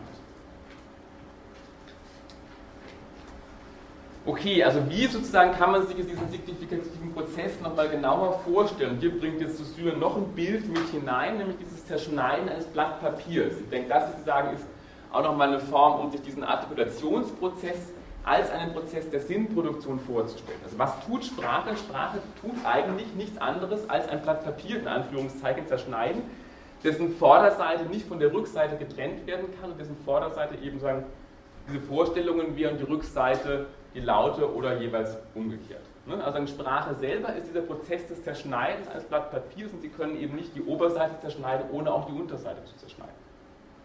Das heißt, so seine Ausführungen, die Sprache ist ferner vergleicht mit einem Blatt Papier. Das Denken ist die Vorderseite und der Laut die Rückseite. Man kann die Vorderseite nicht zerschneiden, ohne zugleich die Rückseite zu zerschneiden. Ebenso könnte man in der Sprache weder den Laut vom Gedanken noch den Gedanken vom Laut trennen. Die Sprachwissenschaft arbeitet also auf einem Grenzgebiet, wo Elemente von zweierlei Natur sich verbinden. Diese Verbindung schafft eine Form, keine Substanz. Und das ist jetzt der ganz zentrale Punkt. Also was hier Saussure zurückweist, ist eigentlich jede substantialistische Beschreibung von Sprache. Also eine Beschreibung von Sprache, die in irgendeiner Form darauf referieren würde, Sprache funktioniert, weil wir ganz spezifische Vorstellungen haben, die die und die Eigenschaften haben. Oder weil es bestimmte Laute gibt, denen wir die und die Eigenschaften zuschreiben können. Sein Punkt ist der, Sprache ist eigentlich nichts anderes eine reine Form und keine Substanz. Und das nur als Vorblick, das ist genau, was eben auch erlaubt, den Strukturalismus anzuwenden, dann später auf ganz andere Gebiete, auf die Literatur, auf die Ökonomie oder auf die Psychoanalyse, weil es ja offensichtlich auf die Substanz nicht ankommt, sondern nur auf die formale Beschreibung, die die Einheiten Ne, seien das ökonomische Beziehungen oder sprachliche Beziehungen oder einfach psychische Beziehungen im Sinne der Psychoanalyse zueinander eingehen können. Ne, also insofern ist eine Konzeption dezidiert antisubstantialistisch. In irgendeiner Form sagen, ist, sagen, Sprache ist immer als Form bestimmt und nicht als Substanz. Ich kann sagen, Sprache nicht dadurch erklären, dass ich versuche, solange sie auf eine auf ihre lautliche Substanz zurückzuführen. Ich kann Sprache auch nicht erklären, indem ich versuche, auf ihre gedankliche oder Vorstellungssubstanz zurückzuführen. Ja? Ich habe eins noch nicht verstanden, und zwar, ob so süß davon ausgeht, dass Sprache und Vorstellung schon konkurrent sind, aber erst durch Sprache die Ausdrücke strukturiert werden, oder schafft die Sprache so etwas wie die Verbindung? Also stellt dieses Papierbild jetzt her. Die Sprache schafft eigentlich erst faktisch diese Verbindung in dem Sinne des Auseinanderschneidens. Also Sprache selber ist dieser Gliederungsprozess. Oder das würde mir Frage vielleicht nochmal genauer, genauer. Ja, also ob dann Vorstellung und ähm, Sprache, also ob die sowieso konkurrent laufen und erst wenn man eine Sprache beherrscht, strukturiert man natürlich seine Vorstellungen. Oder ist die Sprache oder Sprachfähigkeit schon Bedingung, damit diese beiden Aspekte konkurrent laufen? Oder deckungsgleich sind. Aber er spricht nicht von konkurrent laufen, da läuft ja gar nichts konkurrent. Also das sozusagen, das hier sind, ist eine chaotische Seite und das ist die andere chaotische Seite und Sprache selber bringt erst in diese beiden chaotischen Seiten, wenn man so will, also das ist das Blatt ist die eine Seite, da ist noch gar nicht drauf. Auf beiden Seiten ist weiß, das hat keinerlei Informationsgehalt, ganz banal. Ne? Und sagen, sagen, also die Systemtheorie da mit Luhmann oder der einen Logiker George Spencer Brown, sagt, draw the distinction, also ziehe eine erste Unterscheidung. Sobald ich einen ersten Schnitt gemacht habe, hat das Informationsgehalt innerhalb die zwei Seiten, ne, die in irgendeiner Form zueinander in Relation stehen. Also Sprache selber ist genau dieser Prozess einer ersten Unterscheidung. Ne, und dann kann ich weitere Unterscheidungen treffen und erst mit diesem Draw Distinction, dann mache eben einen Unterschied, gibt sozusagen es auch erst sowas überhaupt in Anführungszeichen wie einen Informationsgehalt letztendlich. Wie würde die Grafik aussehen, wenn ich eine Sprache von den so gut beherrsche und jetzt praktisch verschiedene des Übersetzens eingeben muss? Zum Beispiel, ich spreche, jetzt weit. Ja, also Vorsicht mit Grafiken. Also da, das ist ja wirklich sozusagen, also ne, das sozusagen ganz, ganz vorsichtig. Das sind Bilder, Vergleiche, Gedankenexperimente, davon ist die Philosophie voll. Aber das muss man natürlich immer auch mit einer gewissen Skepsis und Vorsicht genießen. Also versuchen Sie erstmal den Punkt, mir ist wichtig, Sie verstehen die zentrale These von Saussure. Versuchen Sie die mal zu schlucken, weil das ist wirklich jetzt, also was wir heute kennenlernen, hat einfach nichts mit dem zu tun, was Sie bisher im Semester gehört haben. Das ist wirklich eine völlig andere, neue Herangehensweise an Sprache, die eben genau versucht, eigentlich mit sämtlichen Konzeptionen von Sprache zu brechen Insofern sie argumentiert, alle diese Sprachkonzeptionen sind irgendwo immer noch essentialistisch. Sie beziehen sich auf irgendeine Form, versuchen sie Sprache an sowas festzumachen, wie sagen gegebene mentalen Vorstellungen, Bedeutungen, abgrenzbaren konkreten Lauten und so weiter und so fort. Den Begriff, den nämlich jetzt Saussure einführt und der letztendlich den der Bedeutung ergänzt oder eigentlich fast ersetzt, ist der des sprachlichen Wertes. Also der sprachliche Wert ist jetzt sozusagen das, was eigentlich das wirklich zentrale Moment werden wird im Gegensatz zu diesem Begriff der Bedeutung, den wir bisher ausführlich kennengelernt haben. Der Punkt ist, den er macht, dass er sagt, also offensichtlich als Bedeutung bezeichnen er im weitesten Sinne das sogenannte Signifikat noch. Die Vorstellung, dass wir so ein klassisches Bild, was der Bedeutung entspricht. Was aber viel wichtiger ist und auch was ganz anderes ist, das ist eben jetzt sozusagen nicht die Bedeutung, sondern der Wert. Und der Wert kommt einem sprachlichen Zeichen immer nur sozusagen in, einem, in einer Sprache als System zu. Und der Wert eines Zeichens wird letztendlich genau dann durch sozusagen die Beziehung bestimmt, die das sprachliche Zeichen einnimmt, jeweils zu anderen, anderen Zeichen innerhalb einer Sprache. Der Wert sozusagen, der, ähm, ist sozusagen der Wert eines Wortes zum Beispiel eben ist der von der Wert Baum, ne, seine Bedeutung, wenn ich versuche, diesen Wort Baum zu erklären, dann ist das, dieser Wert dieses Wortes genau dadurch bestimmt, dass dieses, dieses Wort in einem Wortfeld vorkommt innerhalb der Sprache, was den Baum unterscheidet sozusagen von dem Busch in irgendeiner Form, von der Blume, dem Gras und so weiter und so fort. Ich kann nun diesen sprachlichen Wert, und da wird es ein bisschen konkreter werden, einerseits betrachten aus der Ebene, ich mache es doch mal Licht an, glaube ich, oder? Ist langsam irgendwie dunkler. Ich kann nun diesen sprachlichen Wert betrachten, einerseits aus der Perspektive der Vorstellungen und andererseits sozusagen aus der Perspektive sozusagen der, der materiellen Lautstruktur. Zunächst mal aus der Seite der Vorstellungen, und das ist genau, was ich gerade auch gebracht habe. Also offensichtlich ergibt sich der, der Wert eines sprachlichen Zeichens von seiner Vorstellungsebene her betrachtet genau sozusagen aus den Abgrenzungsrelationen oder aus den Beziehungen, die ein sprachlicher Ausdruck innerhalb der Sprache zu anderen Ausdrücken hat. Das ist das Beispiel gerade gewesen mit dem Baum, also es geht in die sogenannte Wortfeldtheorie. Da versucht man eben die Bedeutung oder den Wert sprachlicher Ausdruck innerhalb einer Sprache dadurch zu bestimmen, dass man deutlich macht, okay, wie sozusagen, welche Beziehungen nehmen diese Wörter ein zu anderen Wörtern in derselben Sprache. Ne? Insofern, auch das Beispiel ist ganz konkret, auch zu der Vorlesung heute, haben offensichtlich Sprache und Langage jeweils im Deutschen und Französischen nicht den gleichen Wert. Warum haben sie nicht den gleichen Wert? Warum können wir nicht einfach sozusagen Langage mit Sprache übersetzen? naja, offensichtlich, weil das Französische neben Langage den Ausdruck Langue hat, den wir im Deutschen nicht haben. Also es wird bereits deutlich, dass das Französische eben Sprache einmal mit Langue wiedergeben kann, einmal mit Langage und offensichtlich auch hier sozusagen der Sprache niemals direkt Langage übersetzt, sondern eben auch der Wert tatsächlich des Wortes ein anderer ist. Das gilt selbst auf der grammatikalischen Ebene.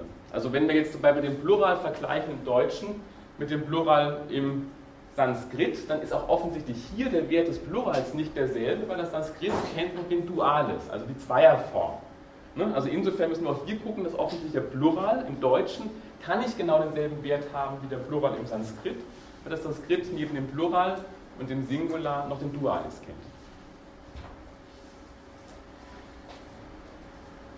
Ich bringe noch gerade so eine zentrale Passage. In allen diesen Fällen stoßen wir also statt auf von vornherein gegebene Vorstellungen, auf Werte, die sich aus dem System ergeben.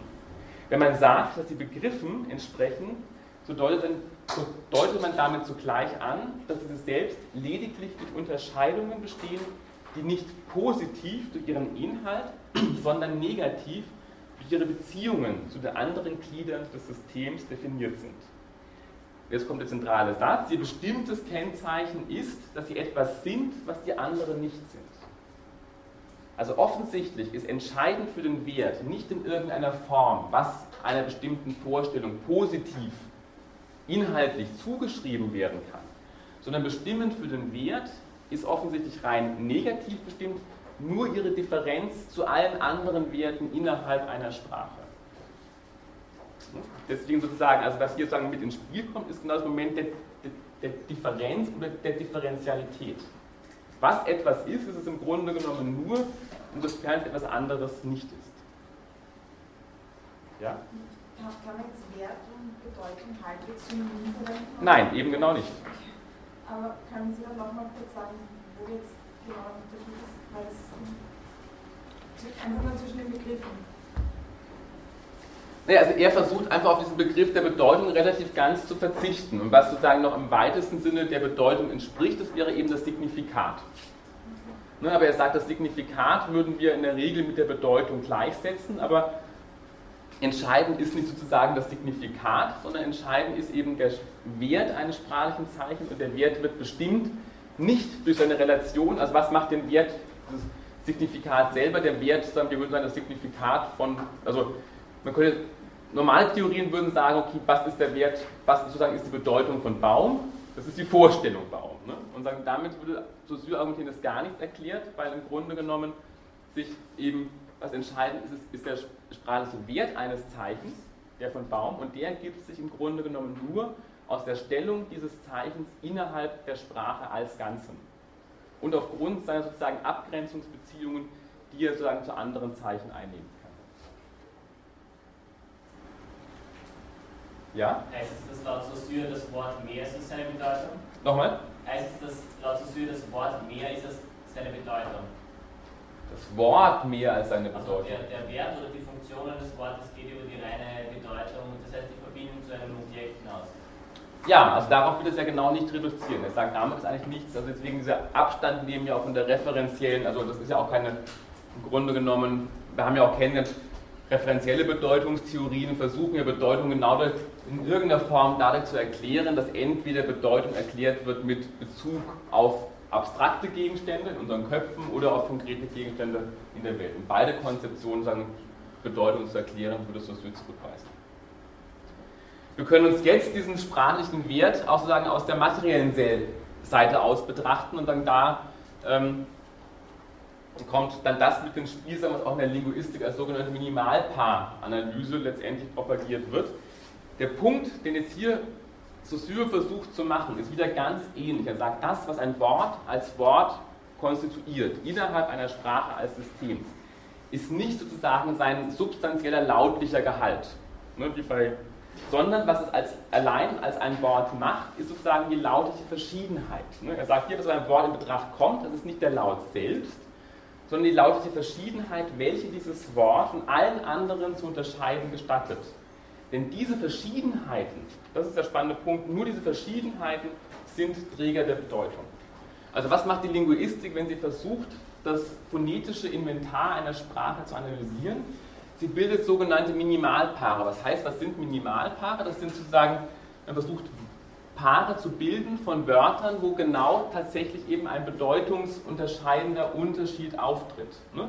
Und so kann ich eben dann Bein, Pein, Dein, Kein, Fein, also hier jeweils unterschiedliche Konsonanten, die letztendlich isolieren, aber die werden als solche überhaupt erst bedeutungsrelevant oder auch bedeutungsunterscheidend, insofern sie genau sozusagen sich unterscheiden von anderen Ausdrücken innerhalb oder anderen Lauten, die innerhalb einer Sprache eben auch verwendet werden. Es gibt immer diese Fälle, dass sie auch eben eine, Sprache lernen, bei manchen Dialekten, auch im Deutschen ist das so, es gibt auch bestimmte phonetische Unterschiede in bestimmten Sprachen, die nur ein Dialektsprecher hören kann und die ein Hochdeutstsprecher nicht hören kann. Im Schwäbischen gibt es bestimmte Formen, wenn das ein Schwabe ausspricht, dann sind es für den zwei unterschiedliche Wörter mit zwei unterschiedlichen Bedeutungen. Wenn ich das höre, ist das für mich ein Wort, weil ich genau nicht in der Lage bin, eben sozusagen diesen bedeutungsunterscheidenden Moment letztendlich herauszuhören.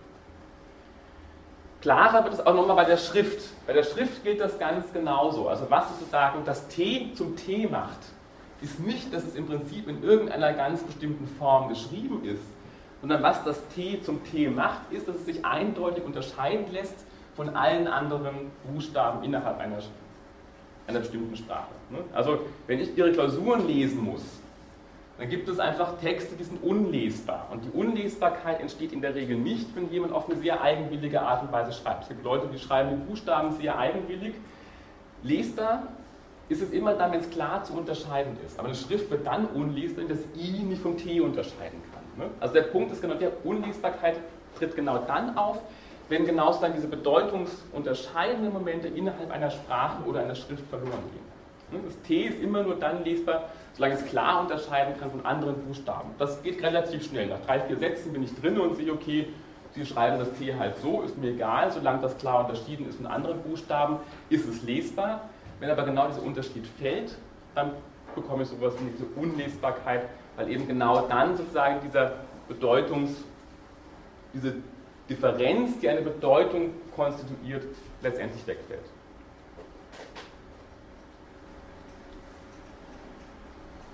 Damit kommen wir jetzt mal so wieder genau zu dieser ganz zentralen These von Saussure, also das dann bringt, wenn man so will, eigentlich die, diese ganzen Überlegungen jetzt nochmal auch von ihm auf, auf die Quintessenz, genau, Sie können es schön gelb anmalen gleich im Reader. Alles Vorausgehende läuft darauf hinaus, dass es in der Sprache nur Verschiedenheiten gibt. Also es gibt nur französischen Differenz, also es gibt nur Differenzen. Mehr noch, eine Verschiedenheit setzt im Allgemeinen positive Einzelglieder voraus. Also in der Regel denke ich, es gibt Unterschiede, aber Unterschiede muss es geben zwischen dem Stuhl und der Bank. Ne? Also, ne? aber er sagt, also es setzt mehr noch eine Verschiedenheit, setzt im Allgemeinen positive Einsicht voraus, zwischen denen sie besteht. In der Sprache aber gibt es nur Verschiedenheiten, ohne positive Einzelglieder. Ob man Bezeichnetes oder Bezeichnetes nimmt, die Sprache enthält weder Vorstellungen noch Laute, die gegenüber dem sprachlichen System präexistent wären, sondern nur begriffliche und lautliche Verschiedenheiten, die sich aus dem System ergeben. Was ein Zeichen an Vorstellung oder Lautmaterial enthält, ist weniger wichtig als das, was in Gestalt der anderen Zeichen um dieses herum gelagert ist. Ne? Also es gibt in der Sprache eigentlich gar nichts zu sagen, es gibt, man kann auch gar nicht sagen, es ist eine Differenz zwischen A und B, sondern es gibt faktisch nur, nur Unterschiede, nur Differenzen ohne positive Einzelheiten. Natürlich konstituieren dann diese Differenzen letztendlich auch sozusagen Sprache als einen positiven Gegenstand. Aber in erster Linie gibt es zunächst mal nur, nur Differenzen und nichts positiv Gegebenes. Ne, also Sie müssen jetzt wirklich umlernen, völlig das konzeptuell in einer völlig anderen Art und Weise zu denken. Wir kommen jetzt hier nochmal eben genau zu dieser Korrelation von Differentialität und Arbitrarität. Das sind eigentlich jetzt die entscheidenden beiden Begriffe, auch um diese Konzeption von Saussure auf den Punkt zu bringen, nämlich er argumentiert, dass Arbitrarität und Differentialität letztendlich die beiden korrelativen Eigenschaften des Zeichens sind. Er argumentiert, da kein Lautbild an sich besser geeignet ist als ein anderes, ne, also es gibt keinen Grund, ein Lautbild zu nehmen statt einem anderen, so leuchtet ein, dass niemals ein Bruchstück der Sprache letzten Endes auf etwas anderes gegründet sein kann, als auf ein Nichtzusammenfall mit allem Übrigen. Was heißt das eben auch für diesen Begriff der Arbitrarität oder eben auch, wenn man ähm, das jetzt nochmal versucht, in dieser Art und Weise zu reformulieren, wie wir es bisher kennengelernt haben, dann finden wir, dass also jetzt Saussure genau diesen Begriff versucht nochmal zu radikalisieren. Also einerseits ist das sprachliche Zeichen arbiträr, insofern es eben keinerlei natürliche Verbindung zwischen Signifikat und Signifikant gibt. Diese Verbindung ist rein unmotiviert. Und das sprachliche Zeichen ist auch insofern arbiträr, insofern eben diese beiden Zeichen, Seiten des Zeichens Signifikat und Signifikant, eben allein durch das bestimmt sind, was sie nicht sind. Also Arbitrarität nicht nur insofern diese Verbindung von Signifikat und Signifikant willkürlich ist, sondern auch Arbitrarität insofern, als natürlich sozusagen jedes Signifikat und Signifikant nur das ist, sozusagen, was es nicht ist. Okay? Ist das nachvollziehbar?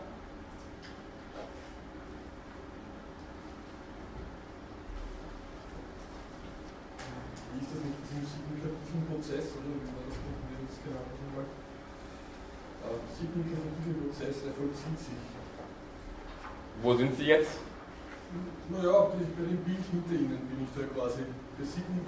Ja, aber das ist schon lange, jetzt bleiben Sie bei dem, was wir gerade gemacht haben. Also jetzt naja, ich finde das interessant, weil der vollzieht sich, finde ich ein bisschen. Aber das war jetzt schon zehn Folien zurück. Also bleiben wir jetzt bei dem, wo wir irgendwie sind. Ich glaube, das hilft uns jetzt nicht. Okay. Wir kommen damit zu den letzten, letzten wichtigen Konsequenzen, die sich daraus ergeben. Eine wichtige Einsicht ist die, dass wir sagen, von der Sprache als einem, einer, ein System sprechen müssen, was doppelt strukturiert ist. Das wird übrigens eines der zentralen Kriterien sein, weil wir immer die Frage danach haben, was unterscheidet jetzt menschliche Sprachen von Tiersprachen.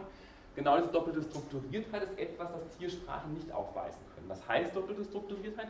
Doppelte Strukturiertheit heißt, dass die menschliche Sprache sich zusammensetzt aus einer sehr begrenzten, wirklich sehr begrenzten Anzahl von distinktiven Einheiten, den Phonemen, also alle Sprachen, die auf der Welt gesprochen werden, bestehen aus nicht mehr als, glaube ich, 50 bis 60 Phonemen. Also es gibt weltweit nicht mehr als 50 bis 60 Phoneme. Aber aus sozusagen dieser sehr begrenzten Anzahl von Phonemen, und diese Phoneme sind distinktive Einheiten, das heißt, es sind rein bedeutungsunterscheidende Einheiten, die tragen keinerlei Bedeutung, lassen sich nun eben prinzipiell unbegrenzt viele bedeutungstragende Einheiten bilden. Das ist genau der Clou an so dieser hohen Leistungsfähigkeit der Sprache, also einer sehr begrenzten Anzahl, 50 bis 60 Phonemen, lassen sich nicht nur alle Sprachen bilden, die jeweils gesprochen wurden, sondern lassen sich im Grunde eben eine unendliche Anzahl an bedeutungstragenden Einheiten daraus bilden.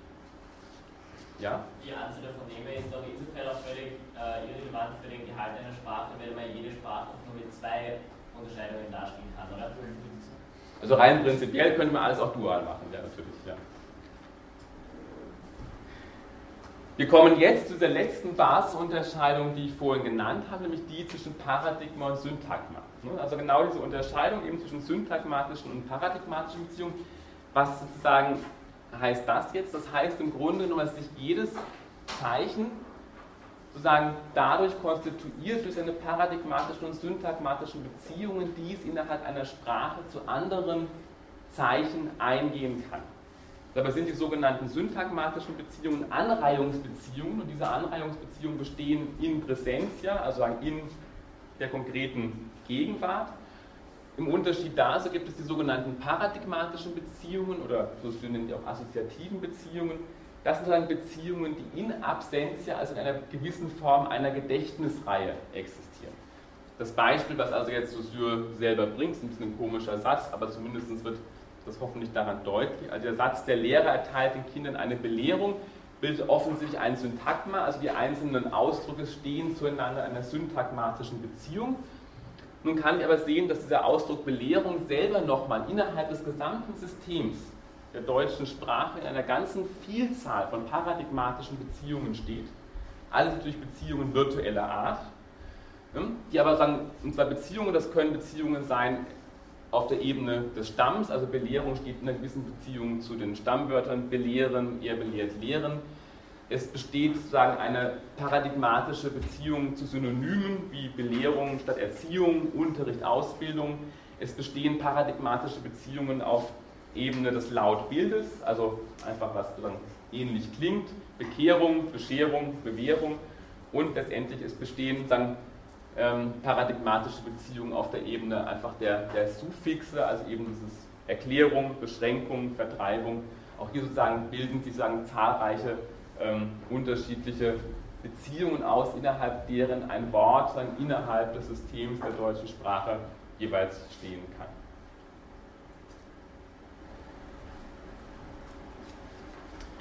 Okay, fassen wir sagen, die zentralen Punkte nochmal zusammen. Also was sozusagen ist jetzt das Ganze, ja, die, die Quintessenz der Überlegungen von Saussure und das nochmal versucht, relativ prägnant auf den Punkt gebracht. Was unterscheidet auch diese Konzeption von Saussure bis wirklich radikal von allen anderen Konzeptionen, die wir bisher kennengelernt haben? Auch natürlich, wenn er gewisse Verengungen da jetzt auch letztendlich vorgenommen hat. Wichtig ist zu sehen, dass Sprache, das habe ich jetzt nicht so klar deutlich herausgearbeitet, aber das ist sozusagen die Position von Saussure, dass Sprache wesentlich nicht als ein Kontrakt gedacht werden kann. Also nicht als ein Vertragsverhältnis, auch wenn Sprache natürlich offensichtlich kollektivistisch ist. Aber offensichtlich sozusagen ist es nicht so, dass wir in der Lage sind, Sprache selber kontraktualistisch zu bestimmen. Insofern natürlich die Sprache, also sagen, dass die, die Sprache, die wir sprechen, ist immer schon gewissermaßen sozusagen ähm, ein Ergebnis dessen, was zuvor gesprochen wurde. So ungefähr sinngemäß eine, eine, eine Wendung von Saussure. Also Sprache geht in diesem Sinne auch da gewisse Anleihen dann natürlich bei einer ja, phänomenologisch-hermeneutischen Sprachtradition. Sprache geht uns immer schon voraus. Also insofern können wir nicht einfach sagen, Sprache denken als einen kontraktalistischen Prozess, wo wir uns einigen auf bestimmte konventionelle Bedeutungen. Sprache wird offensichtlich antireferenzialistisch gedacht, also nicht sozusagen ausgehend von den referenziellen Bezügen, die sprachliche Ausdrücke eingehen können, auch wenn sie natürlich das faktisch möglich ist. Und sie ist antirepräsentationistisch, das heißt also, die Bedeutung oder sozusagen der Wert eines sprachlichen Ausdrucks ist eben genau nicht dadurch erklärt, dass man in irgendeiner Form auf außersprachliche ähm, Vorstellungen oder außersprachliche Gegenstände letztendlich Bezug. Offensichtlich ist diese Sprachkonzeption auch nicht intentionalistisch, insofern also hier genau nicht präexistente Vorstellungen angenommen werden, die dann in einem Art intentionalen Akt sozusagen mit Wörtern versehen werden. Das war die Konzeption bei Locke gewesen, da ging es ja darum, dass eben offensichtlich damit ein sprachlicher Ausdruck Bedeutung haben kann, es sowas wie einen bedeutungssetzenden intentionalen Akt geben muss, damit wir eben auf einen bedeutungshaften Ausdruck sprechen. Und insofern Saussure genau diese Vorstellung von präexistenten Vorstellungen zurückweist, finden wir eben auch genau hier diese Konzeption nicht irgendwie die Sprache denkt, ist eine Art intentionalen Setzungsakt. Sprache muss offensichtlich holistisch gedacht werden, also eben sprachliche Elemente sagen, sind allein durch das System und sozusagen durch die Strukturbeziehungen innerhalb dieses Systems bestimmt. Und, und das ist vielleicht einfach der entscheidendste Punkt auch, Sprache sagen, ist anti-essentialistisch gedacht. Also sagen, er vertritt eine anti-essentialistische Sprachkonzeption, insofern nämlich jetzt genau sozusagen Sprache nicht mehr durch irgendwelche Substanzen oder Essenzen in irgendeiner Form gedacht wird, sondern dass eben offensichtlich das, was entscheidend ist, sind allein die Differenzen. Also es gibt nur Differenzen innerhalb der Sprache ohne positive Einzelglieder. Das, was das sprachliche Zeichen ist, dann ist es genau nur insofern, als es alles andere letztendlich nicht ist. Okay. Wir haben so eine Minute. Ich weiß nicht, wollen wir hier Schluss machen? Soll ich Ihnen noch die Wirkung und Rezeption präsentieren? Wenn ich, lasse ich Ihnen das. Noch ganz kurz? Okay. Was, sagen, was sozusagen der das Wirkmächtige, ich habe es ja bereits angedeutet, also dieser Begriff Strukturalismus taucht erstmals 1929 auf, also durch, ähm, durch Roman Jakobs, dann den Prager, Prager Strukturalisten und auch sogenannten Funktionalismen. Der entscheidende Punkt ist, wo kann es der Strukturalismus eigentlich so wirkmächtig werden? Er kann genau deswegen wirkmächtig werden, weil er offensichtlich sich nur auf die Struktur konzentriert und nicht mehr sozusagen auf die konkrete Substanz des Untersuchungsgegenstandes. Also insofern nur die Differenz zählt, kann jetzt natürlich im Grunde genommen diese strukturalistische Methode auf alles andere, auf alle anderen kulturellen Phänomene auch anwenden, nicht nur auf die Sprache. Ist das klar? Das macht diese, einfach diese Stärke jetzt aus des Strukturalismus. Ich kann außer von den Gedanken der, der Differenz alle anderen Formen von Beziehungen, kulturellen Beziehungen auch untersuchen. Das macht eigentlich erstmals systematisch Levi-Strauss für den Bereich der Anthropologie. Er untersucht nämlich jetzt genau Verwandtschaftsbeziehungen aufgrund ihrer strukturellen Beziehungen, also aufgrund sozusagen die, der Beziehungen, die sozusagen jeweils diese einzelnen ja, Mutter, Vater, Nichte, Schwieger, Neffe und so weiter zueinander eingehen. In der Folge wird dann eben auch diese strukturale Methode angewendet auf ganz andere soziale und kulturelle Phänomene. Also Barth, Roland Barth macht das für die Mode, oder auch für die Alltagspraktiken, auch für die Literatur. Es wird von Lacan angewendet auf die Psychoanalyse, es wird von Althusser angewendet auf die Ideologie und Produktionsverhältnisse. Pop heißt der, glaube ich, wendet das auch an auf die Märchenanalyse oder Mythenanalyse. Also es wird nun möglich, im Grunde genommen genau unterschiedliche kulturelle, soziale Phänomene struktural zu untersuchen. Welche Kritikpunkte, das sei mir jetzt ganz kurz angedeutet, das wird dann bei Derrida nochmal kommen, welche Kritikpunkte kann man formulieren? Also wo dann liegen jetzt natürlich Punkte, wo man eingreifen müsste? Offensichtlich bei dieser ganz starken Privilegierung der Langue vor der Parole und der Synchronie vor der Diachronie. Offensichtlich auch bei der Voraussetzung, dass Sprache als eine Art geschlossene, zentrierte Struktur gedacht werden muss, um überhaupt zum Gegenstand der Sprachwissenschaft zu werden. Problematisch wird natürlich auch, und da sehen wir jetzt wieder der Strukturalismus Kit, nämlich in der Annahme, dass er relativ dazu neigt, sowas zu postulieren wie universale ahistorische Strukturen. Also der Strukturalismus, jetzt so wie Billy Strauss argumentieren, okay, es gibt sowas wie bestimmte Strukturen, die allen Mythen oder allen Gesellschaften zugrunde liegen. Was wir damit mit hineinbekommen, ist genau neuen Essentialismus. Also auf der einen Seite ist der Strukturalismus anti-essentialistisch, er weist den Essentialismus zurück aber wir bekommen einen neuen Essentialismus als gewissermaßen jetzt die Struktur als Essenz letztendlich formuliert wird. Ne? Also das ist ein wichtiger Punkt. Und wir sehen auch offensichtlich eine Privilegierung einer binären Logik, hm? also letztendlich alles rückführbar auf ein duales System und eine Vernachlässigung eben auch dieser immanenten Hierarchisierung dieser Oppositionen, also eben, dass Opposition nicht einfach nur neutrale Gegensätze bilden, sondern dass in jeder Opposition immer auch ganz spezifische sagen, Hierarchisierungen und Wertungen im Einzelnen vorgenommen werden.